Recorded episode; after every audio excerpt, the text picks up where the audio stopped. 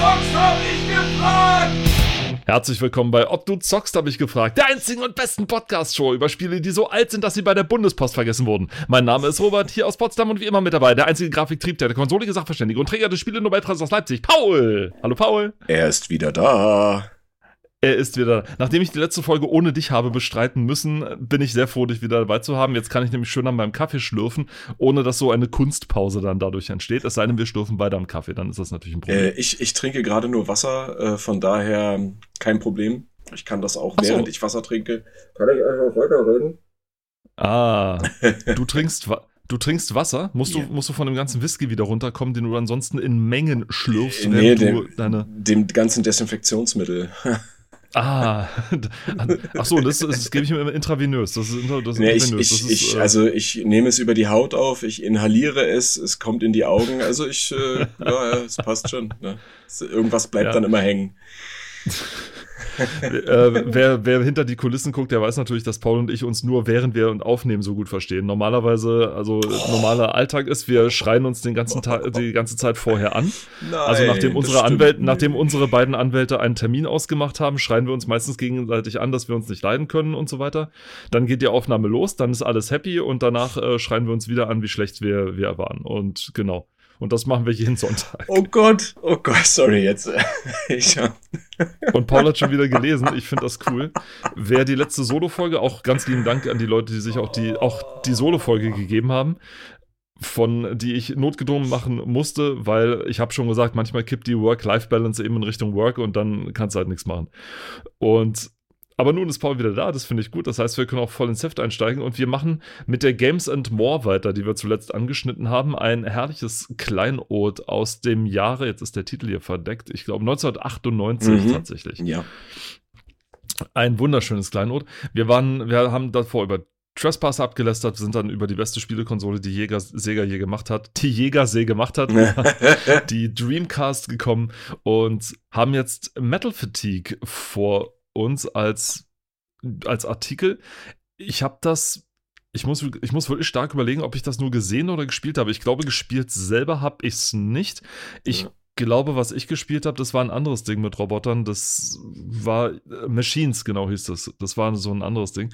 War auch schon so ein 3D-Strategiespiel, so aus den frühen Anfängen der 3D-Strategiespiele, als man noch glaubte, dass die Kamera frei dreht und, na, ihr wisst schon, Ja, ja. Und- Mhm. sein muss, damit das Ganze richtig gut läuft. Nein, aber Metal Fatigue hatte zusätzlich noch ein paar weitere Twists mit dazu. Also es war ein 3D-Strategiespiel. Ich glaube, man hat es auf zwei oder drei Ebenen gespielt, also irgendwie im Weltraum und auf der Erde, zwischen denen man wechseln konnte. Und die und im, und im Untergrund, glaube ich, oder so. Aber das äh, nagelt mich noch fest. Und was noch ein Kernfeature war, man konnte sozusagen die seine, seine Soldaten oder seine Roboter, die man gesteuert hat, upgraden. Das heißt, wenn man einen Roboter auf dem Boden gesehen hat, der einen besseren Arm gehabt hat oder so, dann hat man, konnte man den sozusagen an sich dranheften. Das würde ich mir fürs echte Leben auch wünschen, übrigens. Also wenn man äh, Also, naja. Leute absticht und, und mal wieder jemanden umgebracht hat, das passiert da den Besten von uns, ne? Dass man dann sieht, hey, der hat gute Beinmuskulatur, den nehme ich jetzt einfach mal, ne? Und Aber das, und das, das geht ja schon, das geht ja schon fast so in die Richtung von Deus Ex. Ja, also So ein mit, bisschen, äh, ne? Augmentationen und sowas, ne? Also, ja. oder jetzt ja natürlich Cyberpunk kann man da ja auch nennen, aber ja. Äh, apropos Cyberpunk, ne? Wenn du dir mal hier das Modell von dem, äh, von dem Roboter anguckst, sieht doch fast genauso aus wie bei Cyberpunk, ne? Diese Polygondichte und ja, aus der ersten Version von Cyberpunk wahrscheinlich, als es noch nicht aus den ersten, war oder so. aus den ersten drei Versionen von Cyberpunk kannst du ja schon fast sagen. Vermutlich, tatsächlich, ja. Ja, ähm, genau. naja, doch, äh, auf jeden Fall eine interessante Idee. Ne? Ähm, wenn was besser ist, warum nicht, ähm, wie würde man sagen, assimilieren? Assimilieren? Sicher? Die Assimilation, das wie eingliedern in das eigene, ja, ja, ja. Ich assimiliere Ja. deine Beinmuskulatur. Ich assimiliere deine Beinmuskulatur. ja, nein, äh, genau. Wir sind bei Und so Metal ähnlich das auch. ne? Genau. Und rechts dann übrigens Metallermüdung. Darf ich mal sagen, dass ich den Titel irgendwie ein bisschen, bisschen Ja, merkwürdig äh, finde. Also äh, wahrscheinlich, hm, hm. Ja, warum? Ich meine, also, es beschreibt es, ich meine, wenn, wenn es tatsächlich so ist, dass die Roboter im Spiel tatsächlich sag ich mal, übers, über die Kämpfe hinweg immer, immer, mehr, immer mehr verschleißen, Ja. dann würde ich ja sagen, hm, dann hat das ja sogar noch, dann ergibt das ja noch Ja, Sinn. ja, schon, ne? Also ich meine, wie gesagt, Ich- wir, wir können da jetzt wahrscheinlich, ohne das gespielt zu haben, nicht viel sagen. Es sieht Richtig. aber sehr interessant aus, weil hier bei dem einen Screenshot steht auch was, was du gesagt hast, ne? Die Roboter könnt ihr aus Einzelteilen zusammenbauen. Ja. Ja, ähm, sehr interessant. Man sieht hier auch, äh, was, worüber ich gerade den äh, Cyberpunk Burn gemacht habe. Leute, die das Spiel von Anfang an gekauft haben und gespielt Sick haben, werden, werden wissen, warum ich das gesagt habe. Ähm, man sieht hier halt dieses äh, Polygonmodell eines Roboters, was mich übrigens sehr stark äh, erinnert an Empire Earth. Hast du das erste Empire Earth mal gespielt? Sogar das zweite Ja. und äh, das dritte leider auch. Und ja, ich habe auch alle gespielt, aber vom, vom, von den Texturen her, vom Aussehen und vom, von, äh, Ich weiß von dem genau, was du 3D-Modell her. Ja, sieht, sieht- sieht genauso Ja. aus, als könnte es aus diesem Spiel sein, ne? Das ist tatsächlich so. Und wann- Also Empire Earth. Empire Earth 1 ist wann erschienen? 2001? 2001? 2002? 2001, Ich glaube meine ich. 2001, glaube ich. So, ja. ne? Und dieses Spiel sollte erscheinen hier im Frühjahr 99. Ne? Also es hat sich wahrscheinlich nicht viel getan an der Grafik. Und auch, auch der Rest sieht aus, als könnte es Hm. dieselbe Engine sein. Das, das muss ich, das muss ich, ich schreibe mir das mal kurz auf, das will ich nachher äh, äh, rausfinden. ich will es wirklich tatsächlich wissen. Ähm, Also dieselbe Engine glaube ich nicht, da Nicht, der Hersteller aber- ein anderer ist. na, aber das. Und, und ähm, der Hersteller von Empire Earth war ein ehemaliger Angestellter von, äh, wie heißt diese von Micro, nicht diese Microsoft-Firma? The Creative Assembly, glaube Ja. ich. Der hat vorher Age of Empires gemacht. Aber das hat, hat ja trotzdem nichts zu heißen. Also es kann ja trotzdem sein, dass irgendwie die, die Engine weiterverkauft wurde oder, oder, oder, man weiß es ja nicht. Oder das, Te Ähm, der Textur, das Texturenset ein bisschen Ja. umgereicht wurde. Ähm, vorhin hattest du ja schon gesagt, ich habe schon gelesen und du findest es toll, weil ich habe nämlich hart gelacht. Und zwar ähm, wird hier unter dem Artikel über das Spiel wird äh, die Sprechweise zweier Titel, zweier Worte genannt. Und zwar einmal vom Hersteller Psygnosis, ja, also Ja. im Englischen geschrieben äh, P-S-Y-G-N-O-S-I-S, also Psygnosis. Psygnosis. Und unter dem Artikel steht Sprich, dann eine Eins, ja, weil das, äh, da im Text eine Eins hinter dem Wort steht und dann, ja, für, für die richtig Deutschen unter den Deutschen, die damals noch kein Englisch konnten, wird dann dort die, Spre äh, die, die, die Sprechart halt aufgeschrieben, Seignosis, ja, also S-E-I-G-N-O-S-I-S. Herrlich. Und ja, daneben der Titel des Spiels, Metal Fatigue. Und zwar Metal, Leute. ja, Genau so. M-A-T-L, also Metal und Fatigue. Man müsste es eigentlich korrekterweise mit Doppel-D abkürzen, Metal, ja, damit es richtig ausgesprochen wird. Weil so, Metal. weil ja. so kann man es noch nämlich als Metal lesen. Metal, ja, Metal Fatigue. Fatigue. So, Ja. dann ist es aber sächsisch und nicht mehr das, was mal intended war, ne? Metal Fatigue. Und äh, ja. Ich meine, wir, wir lachen ja auch nur drüber, weil es ist so, es ist irgendwie witzig, so, surreal, ne? Ich meine, natürlich ist es so eine, süß irgendwie. Ja, eine Hilfestellung für, oh, Entschuldigung, für Personen, die einfach äh, des Englischen nicht so mächtig sind oder halt überhaupt kein Englisch äh, beherrschen. Ja, und das ist schon voll in Ordnung. Ne? Ich denke mal, eine englischsprachige Person würde verstehen, wenn man äh, Metal Fatigue sagt, was gemeint ist. Ja. Absolut. Aber Das ja, erinnert mich so ein bisschen an, das erinnert mich so ein bisschen an, an, an Computerbild. Die hatten das früher auch relativ häufig, Hm. dass sie nicht nur die Grundbausteine ständig erklärt haben, also was ist RAM, was ist die CPU, was ist eine Festplatte, sondern auch immer dazu geschrieben haben, wie man es ausspricht. Und das spiegelt immer so ein bisschen das Bild der Leserschaft wider, die, den man wirklich sowas nochmal genau, also ein interessierter, aber laienhafter Mensch, der sowas toll findet, aber nicht so ganz weiß, was er damit anfangen soll, der kann dann super Metal Fatigue dann sagen und Mhm. Psychno Psychnosis. Psygnosis. Psychnosis. Das rechts daneben, diese Werbeanzeige, ist ein bisschen, ich weiß nicht, ob das irritierend sein soll oder ob das ernst gemeint ist mit The Unholy War. Die besten Taktiken für diese Schlacht erlernt man vom Zweikampf. Hm. Also ich bin mir nicht ganz sicher, also Demo enthalten von wenn das, Das Verkaufsargument für dein Spiel, wenn das Ja. Verkaufsargument für dein Spiel ist, dass Eine Demo, Demo. für ein anderes Spiel Ja. enthalten Ja. ist, das muss ein Top-Spiel sein. Das, da muss man sich ja richtig, richtig für Zeug gelegt haben. Ja. Ich habe tatsächlich nie, Dynamics nie was davon gemacht. gehört. Also Crystal Dynamics kenne ich ja, aber ja, die Tomb Raider, ne? War, ja. Aber ist ja und, auch äh, und Gags haben die auch gemacht. das ist ja auch der der Gecko von Gags bei Crystal Dynamics, ne? Ist das nicht der? Ja, genau, das ist er. Genau, aber ich habe von dem Spiel tatsächlich, glaube ich, noch nie, noch nie, also zumindest nicht bewusst gehört oder es bewusst aufgenommen. Lass mich das kurz mal anschauen, das muss es ja irgendwie mal geben. The Unholy War. Und jetzt stellst du fest, es ist nie erschienen, weil sie alle nur Legacy of Soul, Legacy of Kane Soul Reaver gekauft haben. Nein, das ist tatsächlich 1998 Äh, erschienen. Okay, Es ist 98 erschienen und. was ah, ist es? okay. Pff, Oh ja, gute Frage. Also es ist, es ist 3D, das ist schon mal cool. Ja, es ist ja. aus der isometrischen Perspektive mit einer unfassbar eingeschränkten Sichtweite. Oh.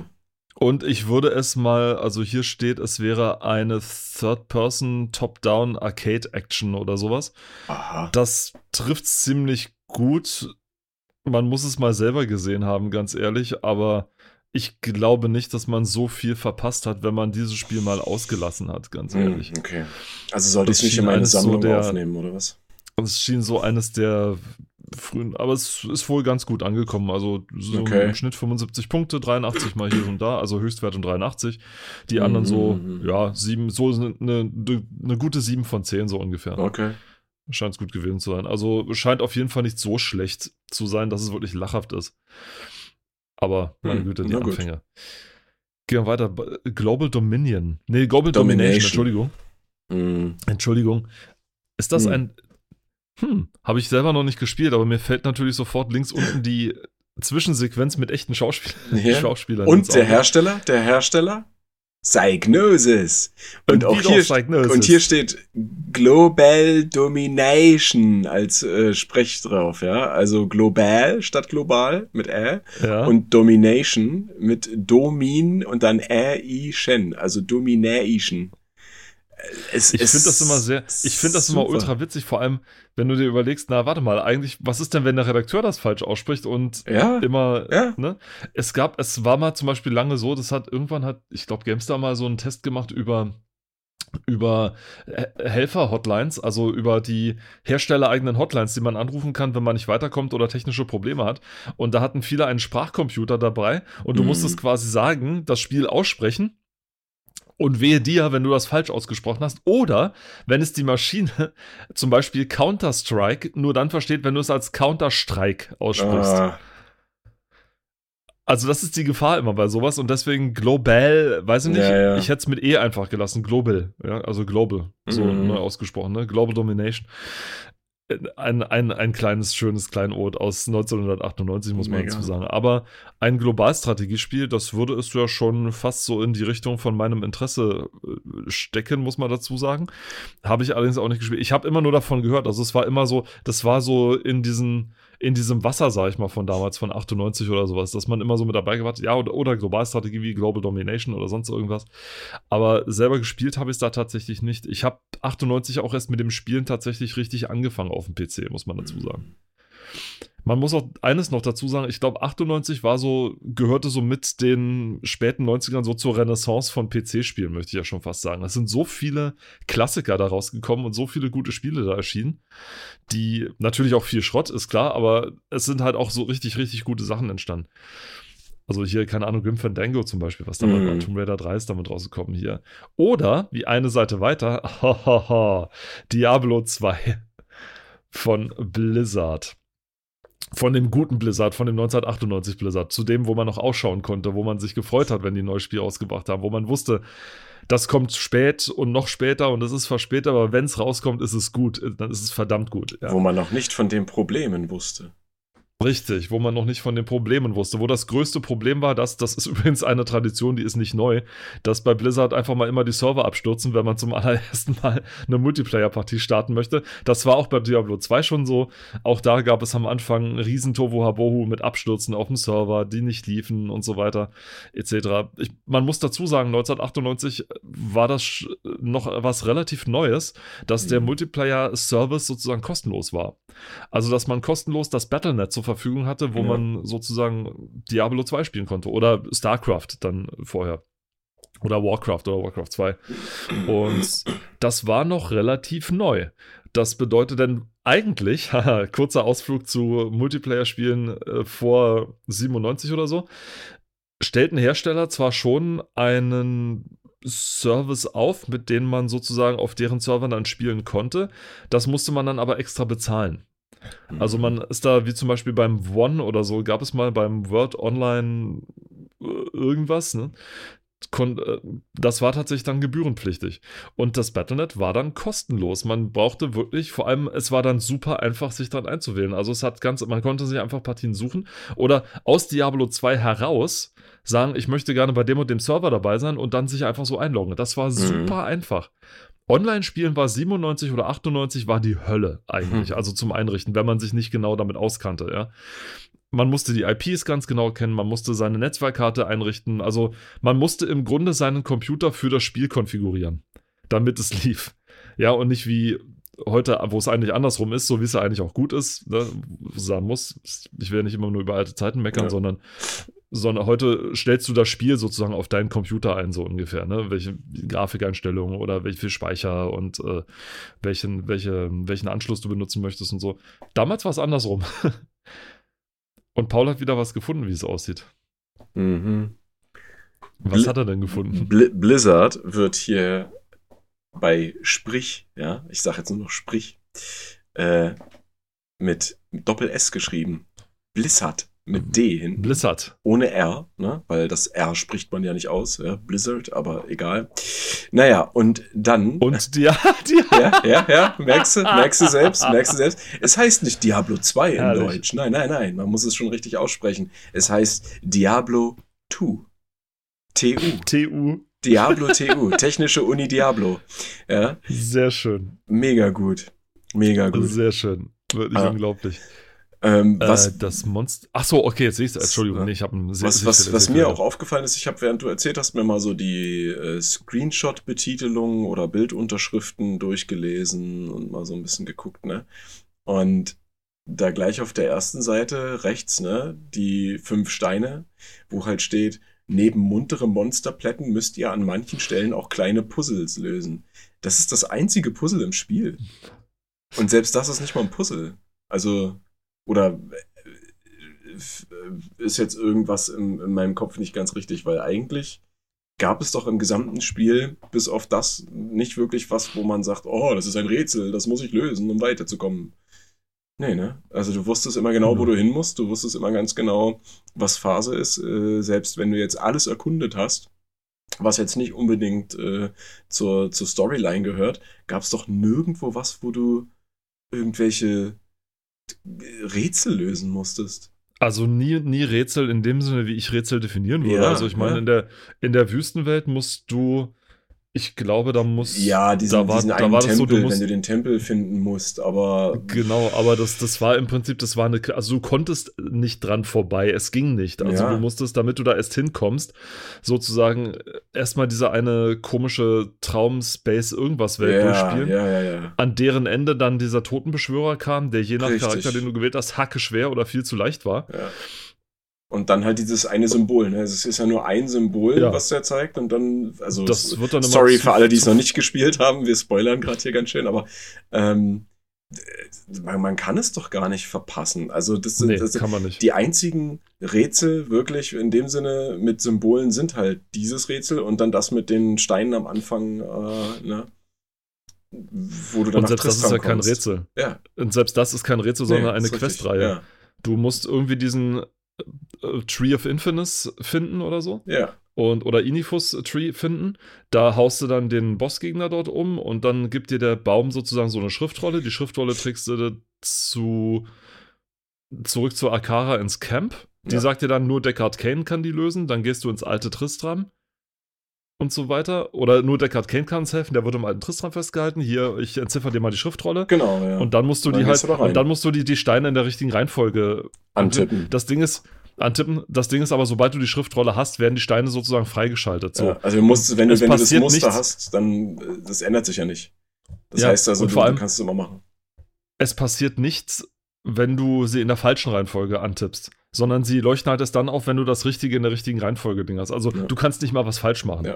Also, Also, Trial das and Error Blödsinn. funktioniert. Ja, Das wirklich. wunderbar. Ja, also das ist halt überhaupt nichts. Und wenn du das, äh, die richtige Reihenfolge schon im Kopf hast, weil das schon irgendwie 175 Mal durchgespielt hast, dann. Und es steht ja äh, auf der Schriftrolle. Ja, also das ist dann, dann wieder das dann, nächste. ne, dann, dann siehst du ja, okay, auf den Steinen sind die Markierungen, auf der Schriftrolle sind die Zeichen, die die Markierungen auf den Steinen sind.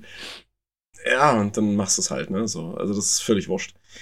Ich weiß ja nicht, wie schlau Ralph C. Adam ist oder Ra- Adan ist. Ra Ralph C. Adden.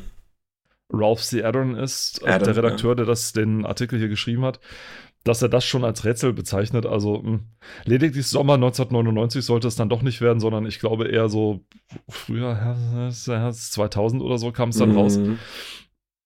Weil auch wieder ein bisschen verspätet war. Aber es hat dem Spiel nur gut getan. Ja. Es wurde auch relativ gut gepatcht, auch danach, danach noch. Ja. Und es lief aber relativ gut von Anfang an, muss man dazu sagen. Und vor allem, es hat über Jahrzehnt oder über ein Jahrzehnt hinweg, ich glaube, alles, was es in diesem Genre gab, dominiert. Also jedes Spiel, was irgendwie versucht hat, ranzukommen, hat es an letzten Endes nicht geschafft, weil entweder scheitert Ja. es an der Atmosphäre, es scheiterte daran, dass, das, dass die Leute es nie geschafft haben, dieses, diese, diese Dreier, diese, dieses, diesen Dreiklang aus Leveln, bessere Gegenstände Mhm. kriegen, in der Quest vorankommen, nicht hingekriegt haben oder so. Dass Diablo im ersten schon und im zweiten noch viel mehr hingekriegt haben. Sie haben es vielleicht nicht hingekriegt, die Charaktere so gut hinzukriegen, mal man kann es wirklich immer und immer wieder spielen. Es ist wirklich bis heute immer noch großartig. Und ich würde auch nur das Original, sage ich mal so, spielen. Obwohl es, ich sage mal, heute hat es seine, hat es schon seine Macken. Du hast dich jetzt so im Laufe der, ich meine, das Ding ist ja auch noch ein bisschen älter, ich meine. ja, das mag schon sein. Aber du kannst ja, ich meine, du kannst ja durch eine gute Community mittlerweile auch schon Widescreen-Patches und sowas haben. Du kannst Ja, klar. äh, höhere Auflösungen äh, vorgaukeln quasi. Also dann hast du auch mehr vom Bildschirm. Ne? Dann siehst du mehr, was äh, ab einem, das habe ich festgestellt übrigens, ab einer gewissen Bildschirmgröße oder Auflösung ähm, äh, so, so Pop-ins hervorruft. Ja, also dass du quasi, du läufst irgendwo hin und äh, du siehst bis zum, bis zum Rand deines Bildschirms, siehst du alles. Und dann auf einmal plötzlich mitten im Bild tauchen äh, Gegner oder Gegenstände auf oder so, ne?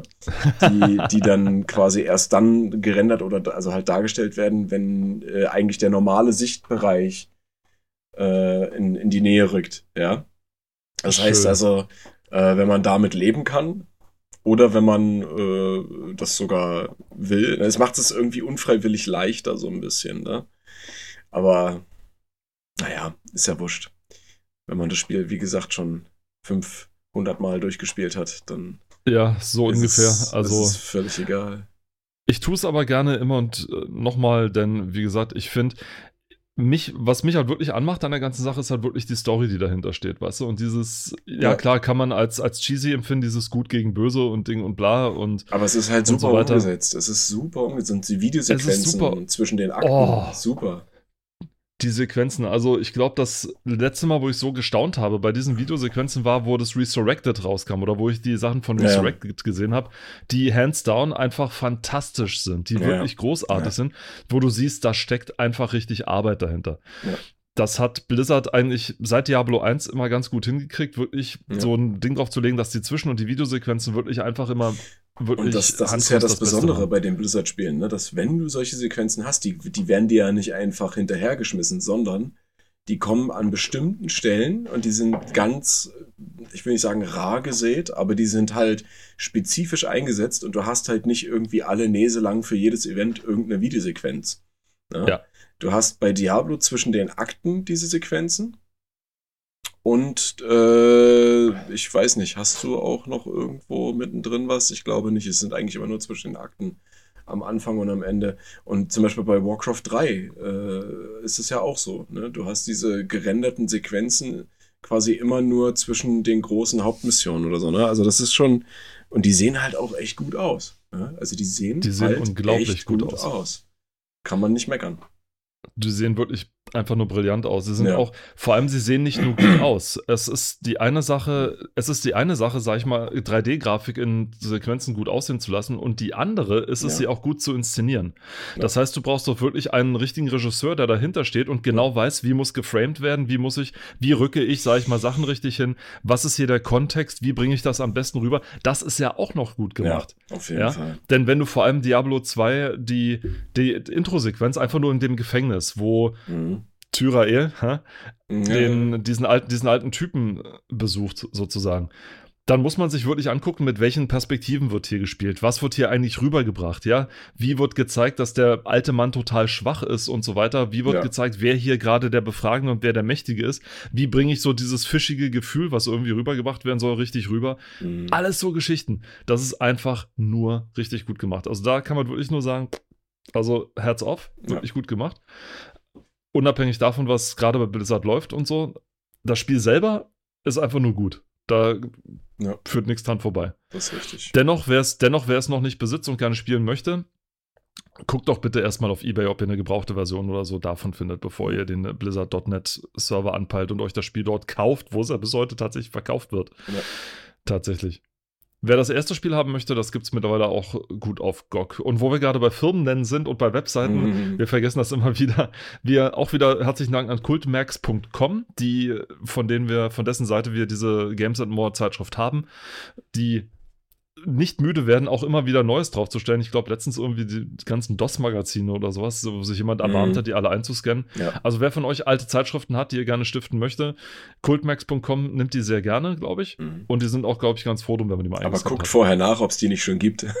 Ja, das wäre, das wäre sehr schlau. Ja, Ja, ja, nicht einfach nur euren äh, Papiermüll Ich habe äh, den schicken. 1300 Seiten Almanach eingescannt. Es war eine dreiwöchige Arbeit.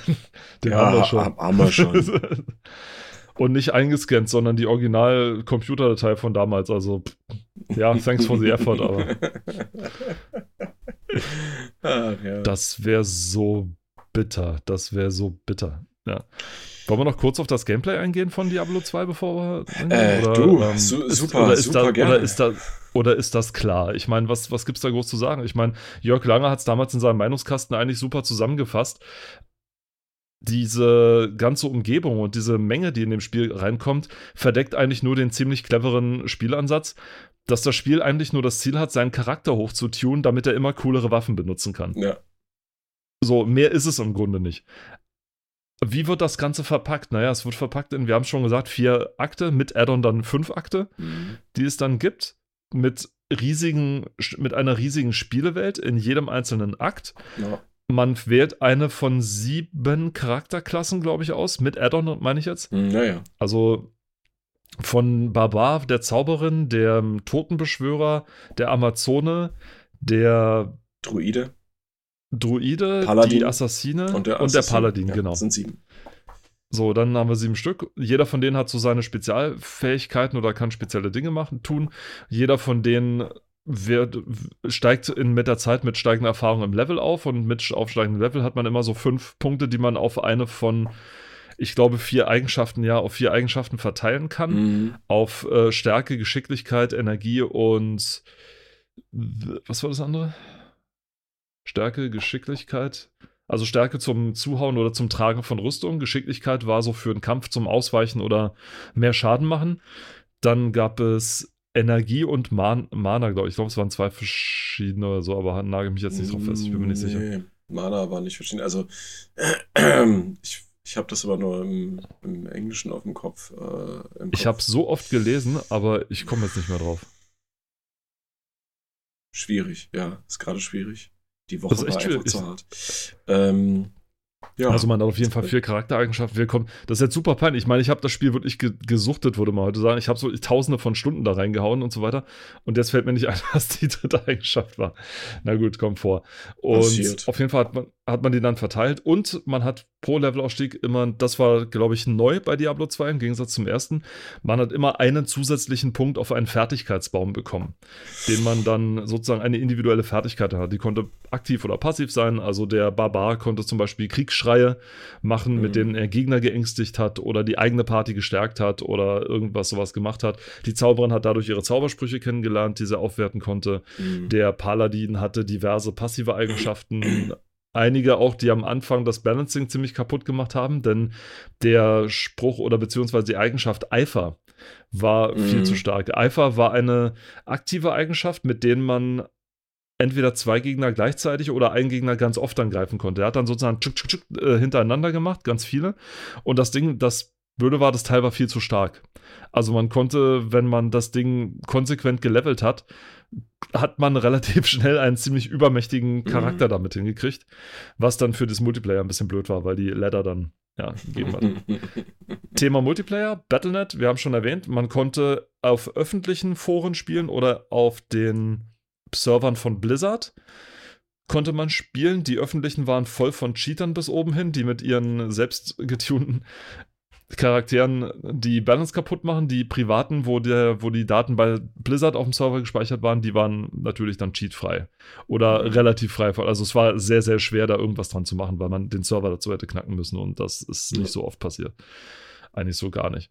Alte, alte Grundsatzregel von äh, alte, alte Informatiker Grundsatzregel, wenn die Informationen beim Client sind, sind sie beim Feind. Also das ist, das war schon immer so. Das war bei Blizzard ist auch so. Ein rundum gelungenes Spiel. Man, die, ich glaube, die fünf Akte. Das erste ist so eine ja relativ düstere also eigentlich ja alles so ein bisschen düster. Eine relativ düstere Felder, Welt und so weiter, wo man dann am Ende in ein ziemlich dunkles Kloster reinkommt und dann mhm. unten im, im tiefen Keller auf die Dämonenfürstin Andariel trifft im zweiten in der Wüstenwelt. Ich habe immer so ein Problem mit Wüstenwelten. Ich weiß auch nicht, wie das bei dir ist. Aber ich finde, also ich finde die geil. Kann ich nicht anders sagen. Ich meine, es ich gibt weiß ja, nicht, also Diablo 3 hat es dann ja auch nochmal so gemacht. Die haben ja auch eine Wüstenwelt mit eingebaut. Ähm, ich ich finde es irgendwie okay. Also ich meine, aber es, es gibt viele äh, Rollenspiele oder auch so Action-Rollenspiele, ähm, zum Beispiel auch, äh, was das Titan Quest oder äh, jetzt fällt mir nicht ein, aber die, die haben alle irgendwelche Wüstenwelten mit drin. Und auch das kommt dann irgendwann so ein bisschen ausgelutscht drüber, aber es passt halt irgendwie immer wieder. Ich weiß nicht, also ich habe damit kein Problem.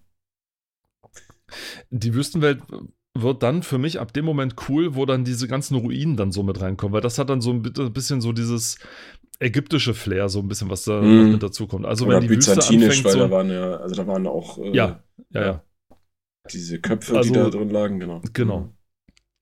Also wirklich, wenn die Wüste, ganz doof gesagt, anfängt, ein Gesicht zu kriegen, dann fängt es an, wirklich cool zu werden. Mhm. Weil am Anfang in den ersten zwei rennt man relativ ziellos, fast schon durch irgendwie karge Landschaften durch und du weißt auch nicht richtig, wo du jetzt eigentlich hin sollst oder was du da machen sollst oder so. Ja. Und dann so langsam im Laufe des Spiels, wenn die Story sich anfängt zu entfalten, wenn du also in, zum Beispiel, wenn du in die eine verlassene Stadt dort reinkommst und plötzlich wird alles dunkel und du gehst zurück und fragst die Leute und sagst, ich habe auch keine Ahnung, warum es jetzt plötzlich Mondfinsternis und dann, ha, das waren die Clown-Vipern und so weiter ja, und ja.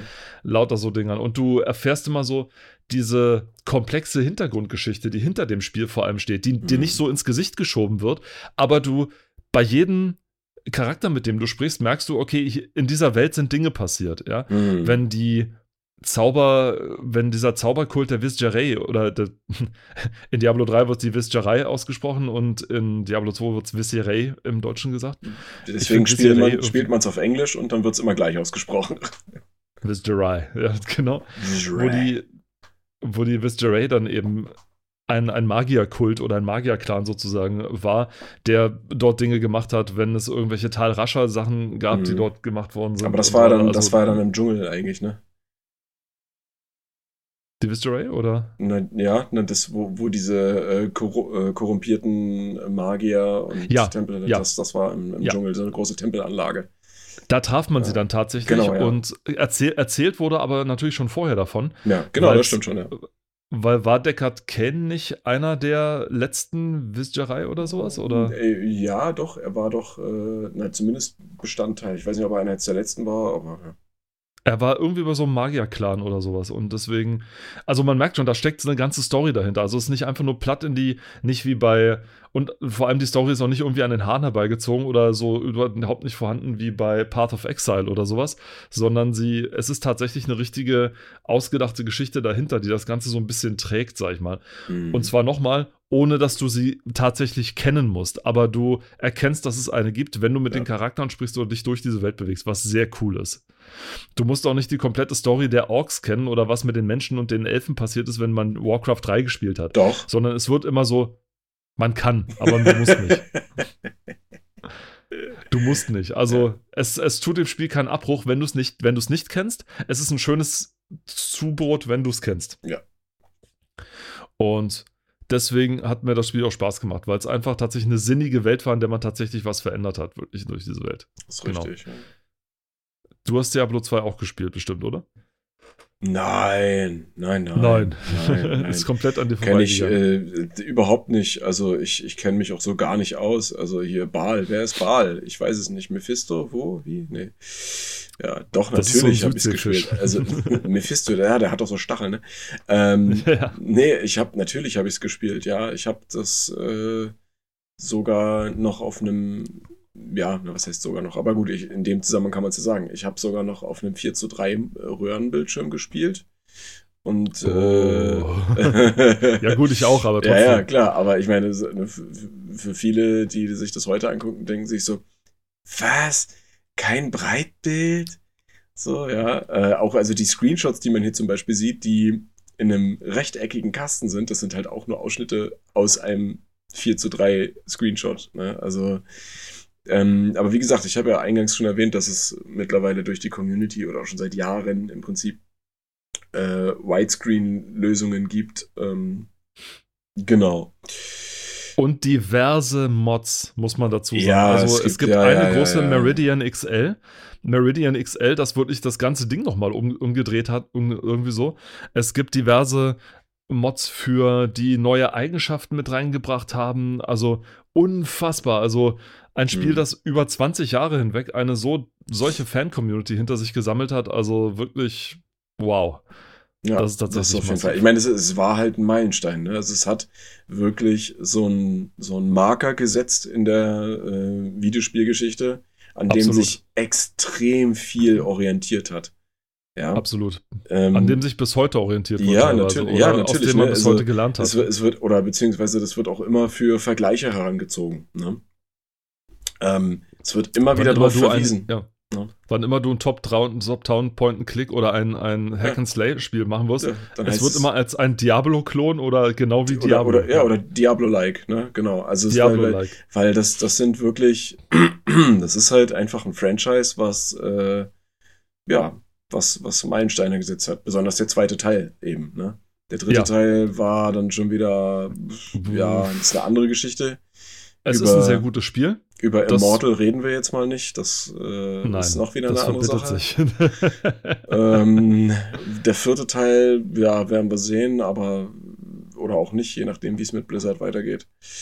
Hm. Schauen wir also, mal. wenn, wie das jetzt so weitergeht, ich glaube, ich werde dieses Spiel nicht, nicht sehr pünktlich spielen können, aus Ja. Gewissensgründen. Ne, Tatsächlich. so Um, dem, um, dem, um der Folge mal so ein bisschen die Zeitlosigkeit zu nehmen. Ja. Nun gut, äh, wir selber, weiter, le gerne. wir, genau, wir leben ja selber in einer fließenden Zeit und deswegen müssen wir auch mal weitermachen. Und deswegen fließen wir zur nächsten, zur nächsten oh Zeit über. Gott, das wird immer schlimmer. Allerdings nicht unbedingt zu Mm. einem der Tiefpunkte der Test Drive-Serie, nämlich Test Drive 4x4. War nicht unbedingt der beste Teil der Serie, wie auch die Spiele-Serie nicht unbedingt die beste in den Funracern war. Sie hatte mit dem ersten Teil Test Drive die, das Genre der Funracer begründet, Oh Gott. sag ich mal, aber auf, da, auf das dann später Need for Speed aufgesattelt hat. Und Paul hat schon wieder hier was gefunden. Ne? Test, ah ja, Test Drive 4x4. Ja, danke. Und der Hersteller Accolade. Accolade. Ach du lieber. Ey, das wird ein Running Gag. Ich gucke jetzt bei Das jedem wird Magazin, ob das überall drin steht. Ich finde das hammerwitzig. Bei dem viel, nächsten. Viel besser wird's, viel besser wird's beim Spiel rechts daneben, was ja, Ja, tatsächlich genau. großartig ist, ja. Der Dungeon Keeper. Dungeon. Ja, Dungeon Dungeon Keeper. Keeper. Oh Gott. Super. Super. Es ist ein, ein, ein Fest. Ein Fest. Ja, äh, Test Drive, ich hab's nicht gespielt. Hast du's? Äh, Ich habe Erfahren. nicht ein einziges Test Drive gespielt. Okay. Ich habe die, die Historie darüber gesehen und habe dann auch immer wieder verfolgt, was es so damit auf sich hat, sag ich mal. Und keins von den Spielen hat mich tatsächlich genügend gereizt, dass ich es spielen wollte. hm. Test Drive 1 bis 3 sind einfach viel zu alt für mich, sag ich mal. Es gibt von Test Drive 3 von Ross Scott von Accursed Farms ein ganz, ganz tolles, ein ganz, ganz tolles Review, weiß ich nicht, wie man das nennen soll, wo er mit seinem ureigenen Humor Test Drive 3 auseinander nimmt oder beschreibt, was es damit so auf sich hat. Es ist ein Drunken Driver Simulator, wenn man so will. Und die ersten beiden Test Drives sind einfach für meine Augen jetzt nicht mehr spielbar, weil ich nicht in der Zeit aufgewachsen bin. Also da fehlt mir dann einfach die Brille, durch die ich das dann sehen kann. Hm. Und für mich ist es einfach nur ein, äh, ein, ein fürchterliches EGA-Rennspiel mit zwei Frames pro Sekunde gefühlt. Hm. Also äh, nicht mehr spielbar. Also für mich nicht, nicht, mehr, nicht mehr spielbar. Test Drive 4 war, soll so der beste Teil gewesen sein, weil er im Grunde nichts weiter war als Need for Speed 1. Dumm ist halt nur, dass Need for Speed 3 in dem Ding schon rauf, rauskam. Hm. Und der eigentlich nur noch als Besonderheit hatte, dass man sozusagen über, über bekannte Bahnen und bekannte Strecken fahren konnte. Also, glaube ich, auch über München oder so, über den mittleren Ring konnte man da fahren. Und andere. Und ab dem fünften Teil wurde es einfach nur noch grauenhaft. Also dann hat die Spielequalität nicht nur abgenommen, sondern auch die Machqualität. Dann sind mehr und mehr Bugs dazugekommen, irgendwelches dämliches Verhalten deiner, deiner KI-Kollegen. Hm. Also es war einfach nur scheußlich und Test Drive 4x4 war einfach nur ein trauriger Versuch, irgendwie auf diese dann aufkommende Rallye-Begeisterung aufzusatteln. Die Grafik war nicht gut und es. Nein, nein, also einfach nein. Wirklich wahr. Dann, dann doch lieber Dungeon Keeper 2.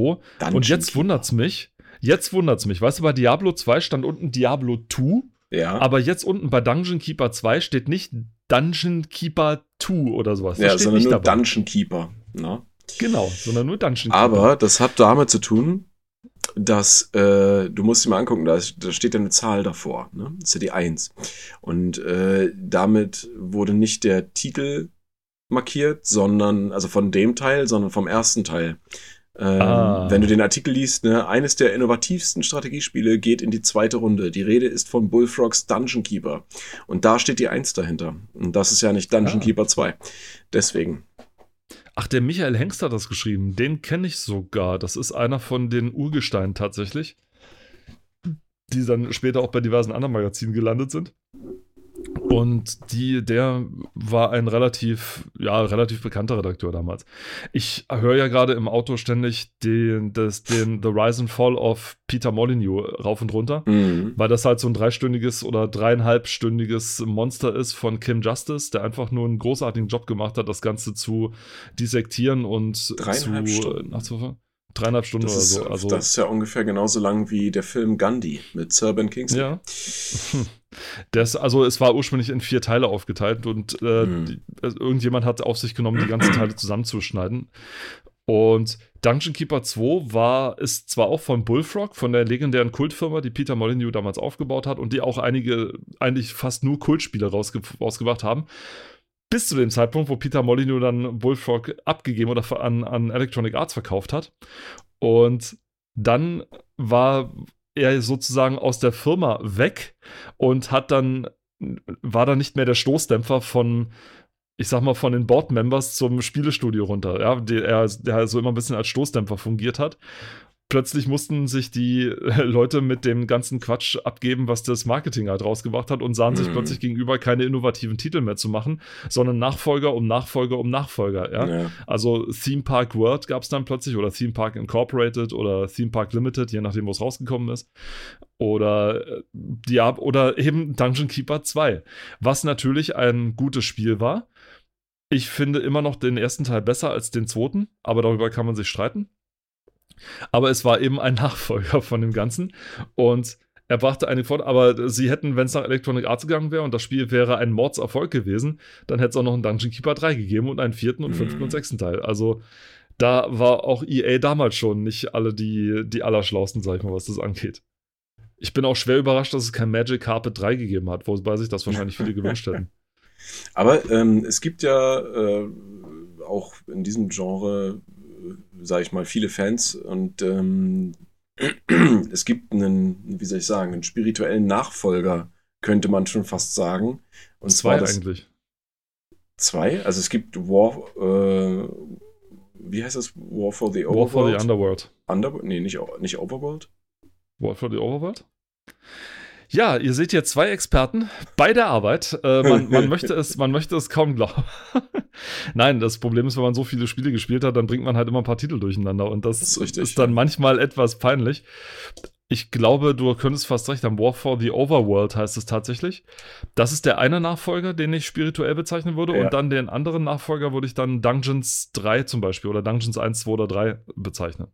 Stimmt, das geht auch in, ja, das ist richtig, ja. Geht auch in die Richtung. Ist nicht ah, ein exakter Klon des das, Ganzen, das, deswegen, aber es geht schwer in die Also genau, da würde ich, also äh, dann äh, War for the Overworld ist schon eher ein, ein Klon, würde ich fast sagen. Das ist ein Klon. Das ist ein Klon. Aber der aber ist so halt auch, aber der, Du bist der so ein Klon, Junge. Ja, der, der ist so ein Klon, Junge. Der ist halt richtig gut. Der ist halt echt ist richtig gut. gut. Ne, das heißt also, wenn du, äh, wenn man Dungeon Keeper oder das Dungeon Keeper Franchise äh, in einer moderneren Grafik spielen möchte, dann kann man guten Gewissens dazugreifen. Also das Spiel ist wirklich, wirklich, wirklich gut. Ja. Ich habe es schon in der, ähm, als, als Early Access damals, glaube ich, habe ich es mal gespielt und, oder eine Demo irgendwo.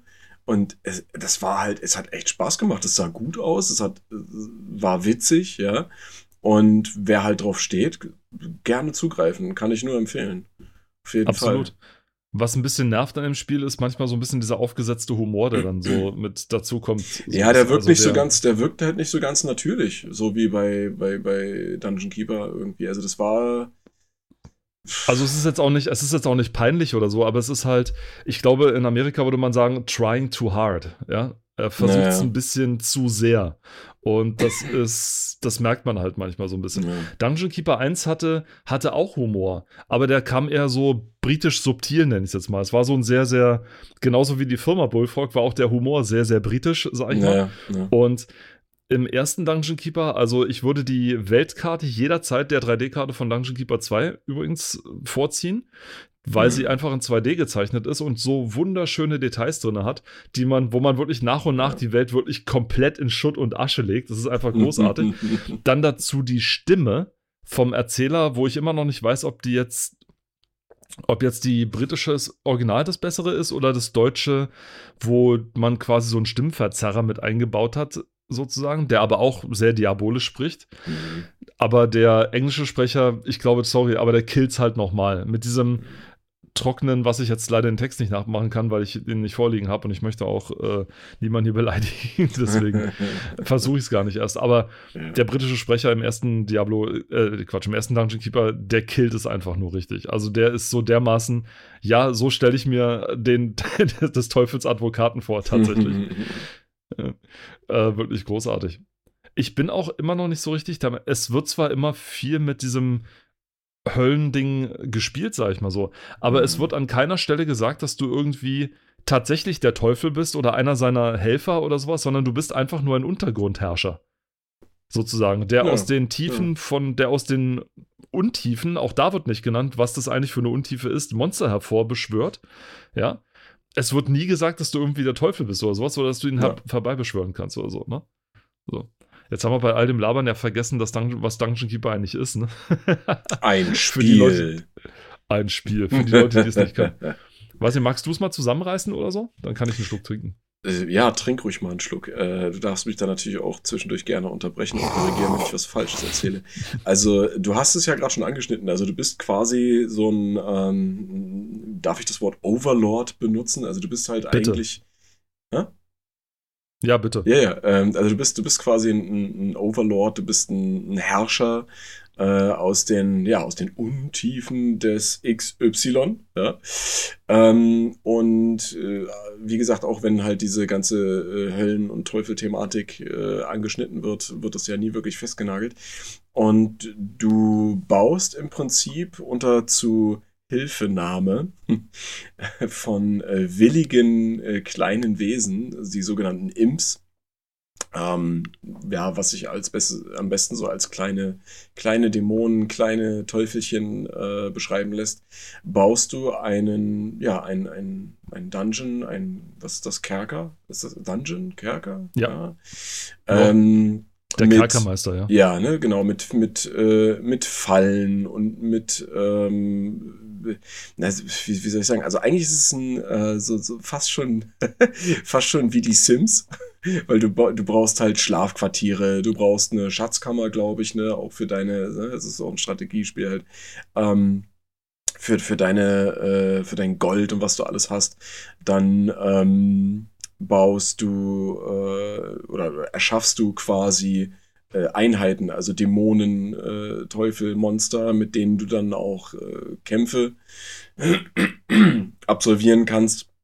Weil ja gut, die, die, die, die damit, damit, lass mich kurz einschreiten, du ja. erschaffst sie ja nicht, sondern du gräbst dich zu einem, zu einem Portal frei, aus der sie dann entsteigen, je nachdem, welche Räume Ach, und ja, so weiter stimmt, du dann ja, hast. Ja. Und je nachdem, welche Räume du dann hast, kommen dann mehr oder weniger von an. Du kannst nicht so richtig beeinflussen, welche kommen. Bei manchen ist es vorgegeben, mhm. aber meistens, wenn du eine, zum Beispiel einen Trainingsraum machst, kommen dann halt diese richtig schweren, diese, diese, diese Teufler zum Beispiel, die kommen dann. Und wenn du, und deine Imps, du hast quasi so ein, so ein, so ein Reich vor dir und gräbst dir mit diesen Imps vor. Die Imps steuerst du nicht selber, sondern du die markierst selber, einen. Bereich mhm. und dann kommen die angerannt und machen das dann. Ist ja. manchmal ein bisschen umständlich, weil man nicht direkt steuert, aber es gibt einen Zauberspruch, mit dem man in das durch die Augen seiner Monster sehen kann, was super geil mhm. ist, weil dann kann man in der mhm. so Ego-Perspektive durch seinen eigenen Dungeon laufen. Das ist großartig. Das ist einer der sinnlosesten und trotzdem schönsten Zaubersprüche, die ich je kenne. Also der Zauber macht in dem Sinne nichts. Na, er ist halt sinnlos vielleicht nicht, ne? Es dient der Kontrolle. Das ist richtig, aber er, er erfüllt keinen höheren Zweck, außer, nee, oh, guck mal, ich also kann da Spiel, Spielmechanisch erfüllt er so gesehen keinen Zweck. Das ist wirklich nur ein Gimmick in dem Sinne. Und im, dafür zerstört er im zweiten Teil die Balance. Denn der, im zweiten Teil wird dein Monster nämlich stärker, wenn du es selber steuerst. Das heißt, du kannst da mit einem Monster dann teilweise, oder musst dann manchmal sogar, mit einem Monster, dann kannst du mehr Gegner erledigen, mhm. als wenn du ihn einfach nur so kämpfen lassen würdest. Ah, okay. Das Aber Entschuldigung, war mir nicht bewusst. Das, nö, das war mir nicht bewusst. Das ist, ähm, ja, nee, im, im Endeffekt äh, war es das im Prinzip auch schon. Also du hast, das Ganze ist in Echtzeit, sollte man vielleicht auch erwähnen. Ne? Also es ist jetzt kein, kein rundenbasiertes Spiel oder äh, in, in der Richtung. Also das funktioniert alles in Echtzeit. Und ähm, ja, man muss halt seine, seine Schergen äh, muss man bezahlen, man muss sie versorgen, also sie brauchen Essen, Trinken, ich habe schon gesagt, Schlafmöglichkeiten. Ähm, genau.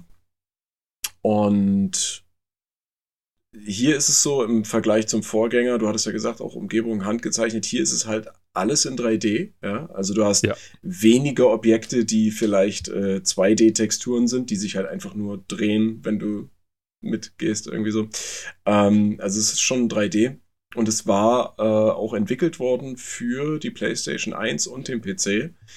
Ähm, ich glaube auch bis jetzt für keine andere Plattform portiert, wenn ich mich recht entsinne.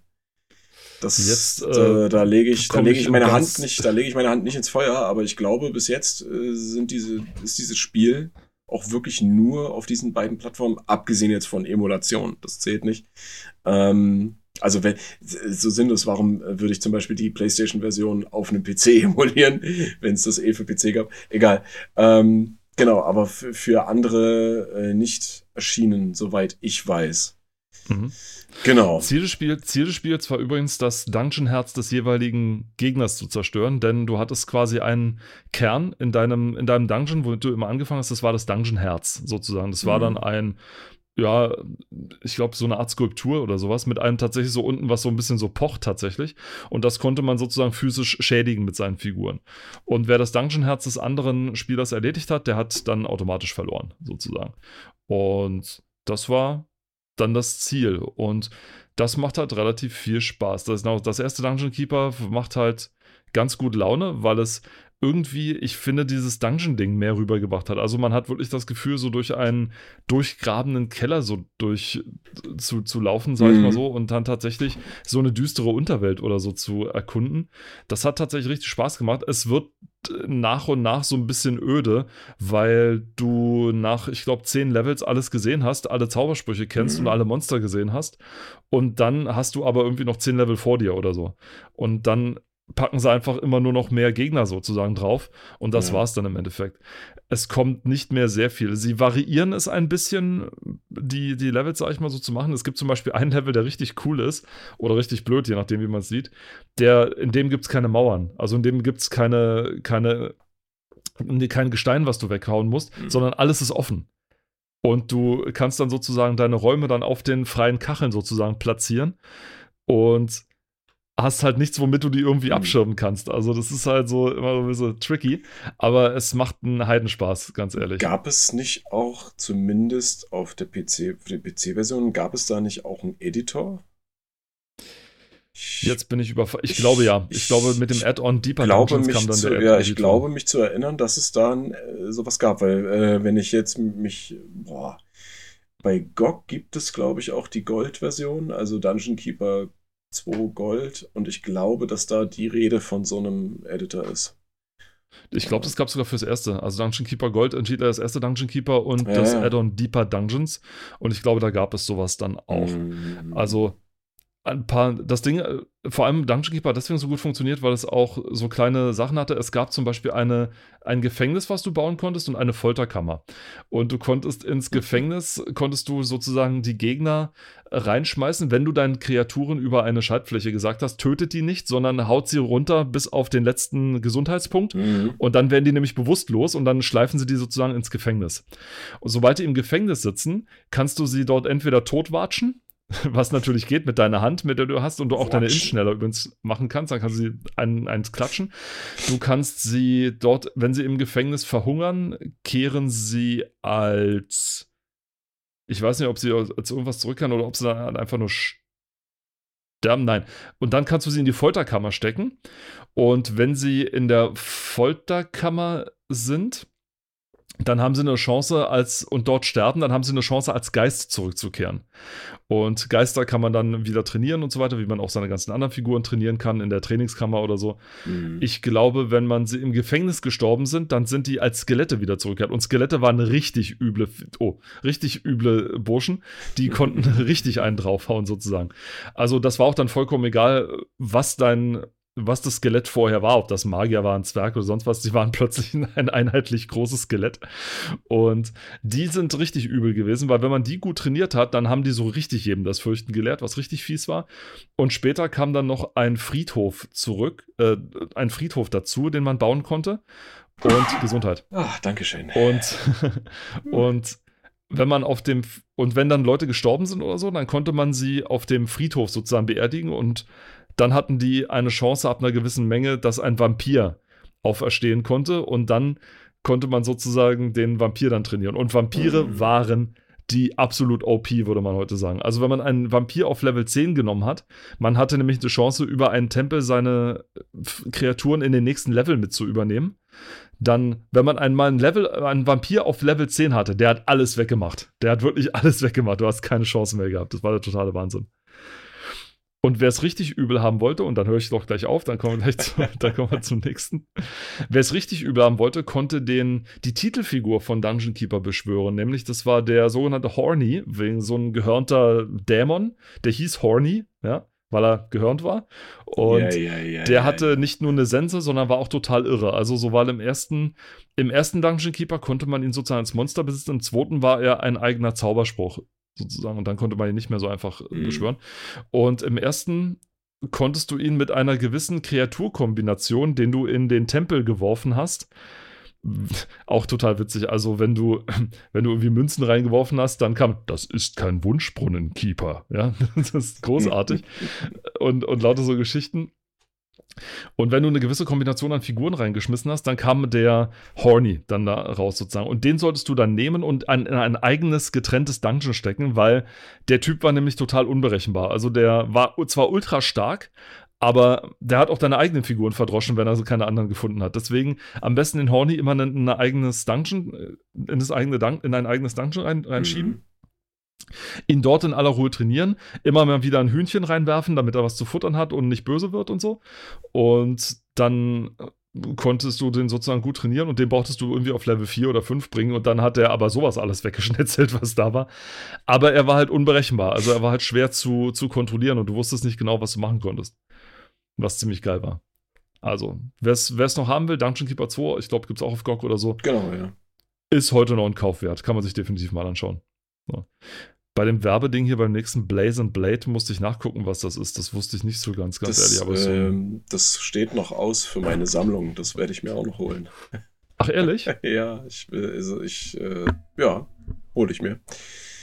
Dann äh, kann ich das auch mal spielen. Was ist das? Das ist ein Rollenspiel im Endeffekt. Also so, so ein bisschen, weiß ich nicht, Dragon Quest, Final Fantasy, so die Richtung beziehungsweise Dragon Warrior, wenn man in Amerika gewohnt hat. Ähm, ja, also mhm. eigentlich so ein, so ein typisches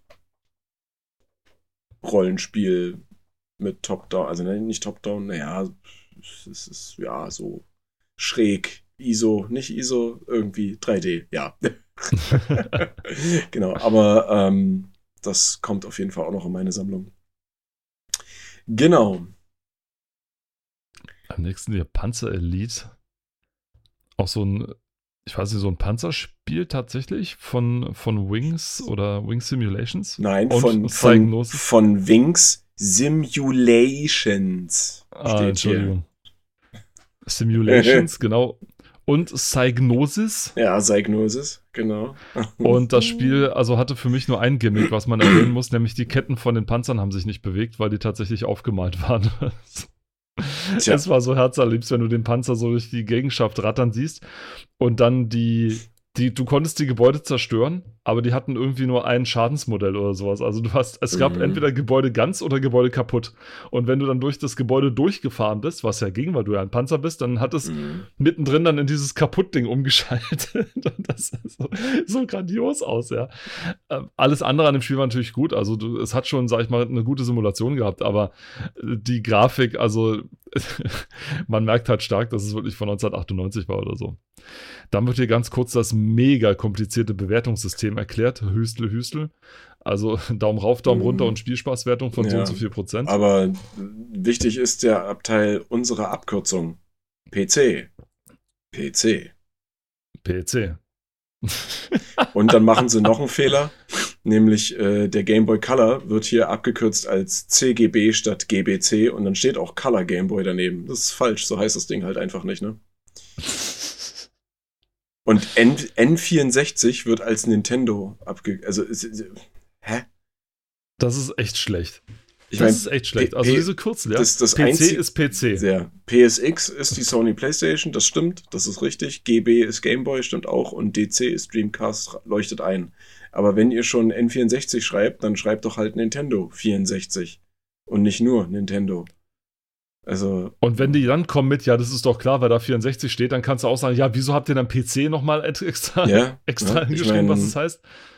Also naja. ihr müsst schon kon konsistent in euer sein. Und das heißt Game Boy Color, nicht der Color Game Boy. Richtig, genau. Also, boah. Das weiß ja sogar ich, ja.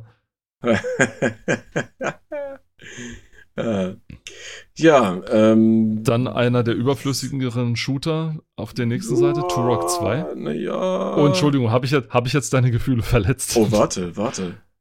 Tur Turok 2, Seeds of Evil.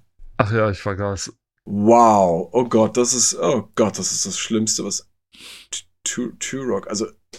Turok? Sagen die wirklich Turok? Nee, Turok. Turok, doch. Naja, tatsächlich Turok. Ja, aber das sieht eigentlich sieht's aus, als, als wäre das irgendeine skandinavische Sprache.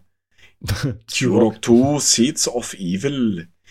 Ähm, ja, keine Ahnung. Äh, also, Nix gegen ist, Skandinavien hier. ähm, ich Die haben nicht, ganz tolle Metal-Bands. Ich würde nicht unbedingt sagen, dass es überflüssig war, aber es war jetzt kein, kein Meilenstein. Wir hatten ja schon mal über Turok gesprochen. Äh, Entschuldigung, über ja. Turok. Und ähm, oder über das Franchise. Und ähm, es, es hat natürlich ein paar Neuerungen mitgebracht, aber es war jetzt halt, wie gesagt, kein, kein Monster-Titel. Ne? Da hast du schon recht.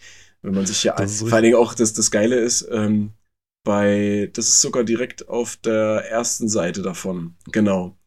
Der mittlere Screenshot hier steht, super gut, auf dem Screenshot seht ihr es nicht, aber die Viecher bewegen sich absolut flüssig. Das, das ist, als würde ich dir, äh, als würde ich hier ein, ein, Bild von einem Ventilator machen und sagen, auf dem Bild siehst du es nicht, aber der Ventilator funktioniert. ja, also äh, das, das, das ist sinnlos. Das ist wirklich sinnlos. Und flüssig, ja, ja, für die damaligen Verhältnisse wahrscheinlich schon. Ne, Vielleicht, was, was? Äh, vielleicht kurz an die Fans, die ich hier, deren Lieblingsspiele ich hier gerade beleidigt habe. Ja, warum, ich das als über, warum, warum ich es als überflüssig bezeichnet habe. Dieses, dieses Spiel ist ein Spiel, das durfte nur 1998 existieren oder, oder ja, 1998 existieren, genau wie das erste Turok. Oder 97 und 98 existieren. Warum? Weil es in jedem Jahr danach absolut keine Relevanz mehr hatte. Es war gut in genau der, dem ja, Zeitpunkt, wo ja. es rauskam. Da war es ganz einfach super. Da brauchtest du noch kein großes Ding. Wieso ist jetzt hier ein indigenisch-stämmiger Typ in einer Welt mit Dinosauriern? Der aber offenbar so keiner ist, wenn du ihn dir hier anguckst. Ne? Also wenn du ihn dir so anschaust, das, das sieht halt echt nicht, also super also amerikanisierter also, Charakter. Ähm, ja, ja, das schon. Also ne? zumindest vom, vom Konzept her sollte es ja, einer ja, genau. sein. Ne? Also, vom, vom, Konzept her sollte es einer sein, das ist richtig. Aber, aber dargestellt ist er halt, als wenn Rambo irgendwie. Ja, ne? also, ja, ja. Sonst was. Und also ein super amerikanisierter, also ein super US-amerikanisierter indigener Einwohner, ne? Der äh, tatsächlich, sagt man Einwohner? Indigene, indigene Einwohner? Person. Indigene Person. Eine indigene Person tatsächlich sein soll, der dann Sau auf Saurier einsticht. Also ich weiß schießt nicht. und schießt, schießt und sie und explodieren schießt. lässt und äh, also es sind ja nicht nur Dinosaurier, es sind ja dann irgendwann auch äh, Echsenmenschen. Dum, dum, ja. da. Also ja. warum, wieso und weshalb? Ich meine, das, nicht das, so die das, Rolle. Das Markenzeichen von ihm ist halt einfach auch wirklich nur äh, der Bogen.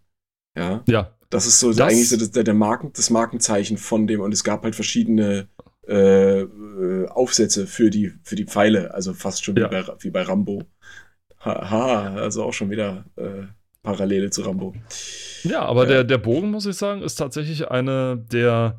Der, der hat ja dann später so eine Art schon Renaissance fast gefeiert im, im, mhm. äh, in, in, dem, in dem 3D-Genre, egal ob es jetzt Crisis 3 war oder irgendwas anderes, Richtig, ja. wo man dann mit einem Bogen steht. Wo ich sage, das ist ein durchaus eine sehr unterschätzte ja. Waffe in Richtig. Strategiespiel, muss man sagen. Gerade in Far Cry 3 mit dem Bogen rumzuhantieren, ja, war ja, großartig. Ja, das stimmt, das wurde sehr gut umgesetzt. Aber genau, ähm, was ich dazu sagen muss, ist, ähm, ähm, das, das einzig Nennenswerte ist im Prinzip nur, dass die, die deutsche Version von dem Spiel halt auch hart zensiert war.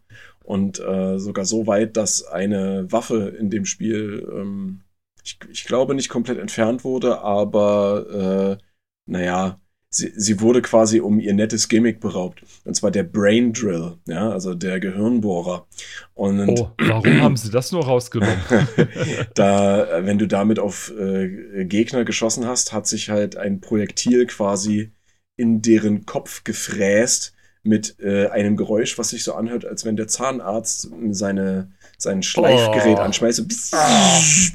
Ja, und das ist ein richtig cooles Geräusch. Und währenddessen sprutzt halt literweise das Blut äh, in Fontänen aus dem Kopf. Äh, kann auch dazu führen, dass der dann platzt und so weiter. Also es ist ein, alles untermalt mit äh, der passenden Geräuschkulisse. Und das ist ein super, super nettes äh, Gerät. Was mir hier gerade auffällt, ist die unterschiedliche Bildqualität der Screenshots. Es gibt welche, die sehen aus, als wären die halt direkt von dem Bildschirm abfotografiert worden. Und welche, die direkt aus dem Spiel stammen. Ähm, ich habe den Verdacht, dass es sich bei den Screenshots um einen Mischmasch aus Promo, aus Promotion genau, ja, von der ja, Firma selbst handelt. Richtig, ja. Und die also, anderen sind tatsächliche Screenshots. Wenn, wenn du auf der Seite 25 bist, unten rechts, direkt über der Seitenanzahl, der kleine Screenshot zum Beispiel, der sieht halt aus wie so ein, so direkt vom Bildschirm abfotografiert, äh, ja. matschig, ja. Ähm, Genau, und dann hast du halt andere, die halt besser aussehen, wie zum Beispiel die Licht- und Schatteneffekte sind absolut realistisch und sehen zudem spitzenmäßig aus. Ah, würde ich jetzt im Kontext dieser Zeit, äh, weiß ich nicht. Da gab es sicherlich bessere Beispiele. Ne? Also. Mit hm. Sicherheit. Also genau. so ne? Hier übrigens noch angekündigt für den N64, äh, aber auch für den PC umgesetzt. Ne? Also das war beim Vorgänger ja auch so. Vielleicht war das, vielleicht war das die Umsetzung für dieses N64 oder so, aber ich weiß es nicht. Mhm. Möglicherweise. Interessant ist auch bei der Bewertung, ne? äh, positiv und negativ. Bei negativ steht, die spärlich verteilten Save Points machen euch das Leben schwer. Heutzutage gibt es Leute, die freuen sich darüber. Ja, also eigentlich auch damals schon, weil ähm, alle, die jetzt denken, aha, er redet von Dark Souls und so, ja. Ähm, nee, nee, nee, nee. Nicht, nicht, nicht, nicht ganz, also schon irgendwie, aber ich rede noch von äh, der Zeit davor, weil vor Dark Souls gab es von From Software noch ein anderes Franchise, wenn man so möchte, was, äh, oder andere Spiele, es war nicht nur ein anderes Franchise, sondern generell auch andere Spiele, die das Konzept quasi schon damals irgendwie hatten. Äh, Kingsfield Kingsfield ist äh, eine aus der Ego-Perspektive gesteuerte Dark Souls äh, Vorgängerserie. Gott, das war ein komischer Satz. Ähm, und die hat das Ganze schon äh, so ähnlich gehabt. Oder zum Beispiel auch Abyss. Abyss, das sind, glaube ich, zwei Spiele. Eins für die PlayStation 1 und das eine für die 2. Das ist The Dark Tower, heißt der, das, glaube ich. Ähm, genauso. Nur, dass äh, Abyss, eine, besonders der zweite Teil, The Dark Tower, absolut weird ist. Also, das ist wirklich, wirklich weird.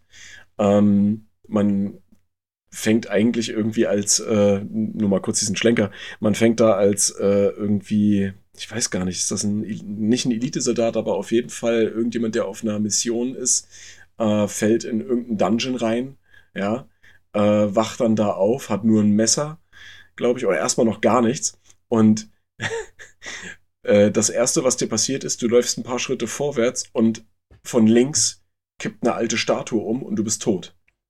Oh. Ja? Welcome to the world of From Software. Ja? Ach, du Scheiße. Äh, das heißt, wenn du dann wieder anfängst, weißt du, okay, ich muss jetzt hier rennen, beziehungsweise mich ganz weit rechts halten und dann vorbeirennen, dann klappt das. und dann klappt das auch. Und dann irgendwann kommst du findest du halt einen, einen, stark angeschlagenen Kollegen von dir, der liegt blutend irgendwie in der Ecke. Von dem kriegst du dann halt noch ein, ein hier, was ist das, ein Kampfmesser und eine Pistole. Munition ist sehr, sehr rar, äh, auch am Anfang, ne? Und dann äh, folgst du schon irgendwie so einem komischen roten Teufelchen oder Monster äh, tief in so eine bewachsene Innenanlage von dem Dungeon und dann wirst du halt schon angegriffen und ähm, Genau, das, das, das ergibt alles noch irgendwie in dem geschlossenen Kontext Sinn, aber dann später gibt es noch fliegende Monster, auf die du mit, einer, mit einem Raketenwerfer schießt und ach, keine Ahnung, also es ist super witzig. Aber auch da hat From Software schon übelst viel Detail reingesteckt, also auch Liebe in das Spiel. Ne? Es gibt Sachen, die fallen dir nur auf, wenn du wirklich äh, Zeit nimmst, dir das Spiel anzugucken und das ist halt ziemlich geil. Und das war noch vor Turok 2 Seeds of Evil, ja. Ähm, also das hands-off, das ist wirklich top, was die geliefert haben damals schon, auch wenn es mega weird war. Und äh, genau, das, äh, die, dieses Spiel, das kann ich halt auch nur empfehlen. Aber dazu muss ich sagen, das ist äh, nie in Europa erschienen, zum Beispiel. Und auch, glaube ich, nicht oh. in, in, Amerika. Das gibt es nur auf Japanisch. Und das heißt, du musst dir im Endeffekt eine bereits vorhandene Fan-Übersetzung besorgen, die das Spiel auf Englisch schaltet. Ähm, und dann kannst du das machen. Geht natürlich nicht auf der Originalkonsole, aber ja, über das Thema Emulation haben wir ja schon mal gesprochen. Ich habe es ich hab's übrigens tatsächlich auch auf dem Wege äh, angefangen mal zu spielen. Ne? Ähm, wie gesagt, es ist, es ist super weird. Ähm, aber man hat halt echt coole Möglichkeiten. Ich habe mir auch vor kurzem im Original äh, für die PlayStation 2, äh, wie heißt das? Eternal Ring, genau. Eternal Ring ist auch von From Software.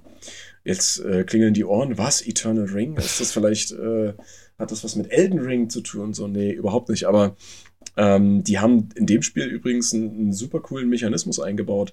Und zwar ähm, kann man in dem Spiel, das ist also ein magiebetontes Spiel, äh, kann man diverse Eigenschaften erlangen durch äh, bestimmte Ringe, die man trägt. Ne? Also Oh, man, man man lernt die nicht, sondern man kann die immer, sage ich mal, aus- und einschalten, äh, beziehungsweise auch Resistenzen erlangen oder abgeben äh, anhand von Ringen, die man übrigens nicht nur findet, sondern auch später im Spiel selber herstellen kann.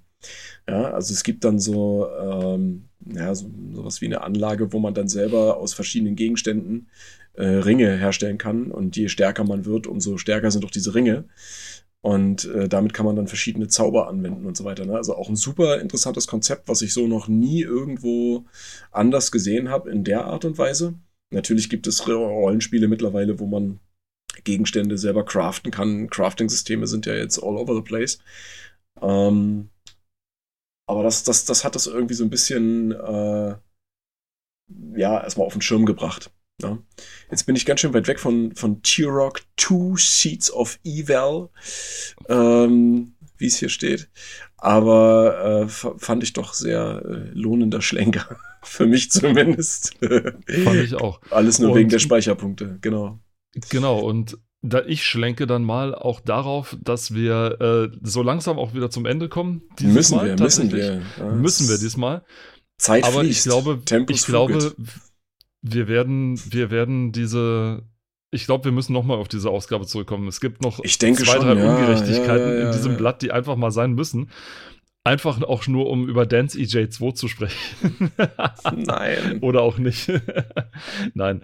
Aber damit wollen wir es dieses Mal bei dieser Folge auch belassen. Wir kommen aber wieder nochmal auf Games More zurück. Zumindest noch ein allerletztes Mal. Oder vielleicht auch noch ein viertes Mal und ein fünftes Wir Mal. schauen mal. Wir schaffen das Heft schon noch. Wir werden irgendwann mal ein, Chef, ein Heft vollständig schaffen, ja. Und äh, ich, in den ersten Folgen hatten wir irgendwie immer nur, ich glaube tatsächlich mal versucht, ein Heft komplett durchzukriegen, von vorne bis hinten, bis wir gemerkt haben, das funktioniert einfach Nee, nicht. wir haben halt auch viel übersprungen. Also das machen wir, Wir ja teilweise auch immer noch, aber Ja, ja, Äh, aber das- hier, das ist ja, da, da drehst du ja durch, das ist ja der Wahnsinn. Okay. Wir bedanken uns ganz, ganz recht herzlich fürs Zuhören. Hoffen, ihr hattet wieder mal genauso viel Spaß wie wir beide. Und hoffen, dass ihr das nächste Mal dann auch wieder dabei seid. Und bis dahin sagen Tschüss aus Potsdam, der Robert. und tschüss aus Leipzig, der Paul. Macht's gut. Ciao. Ciao.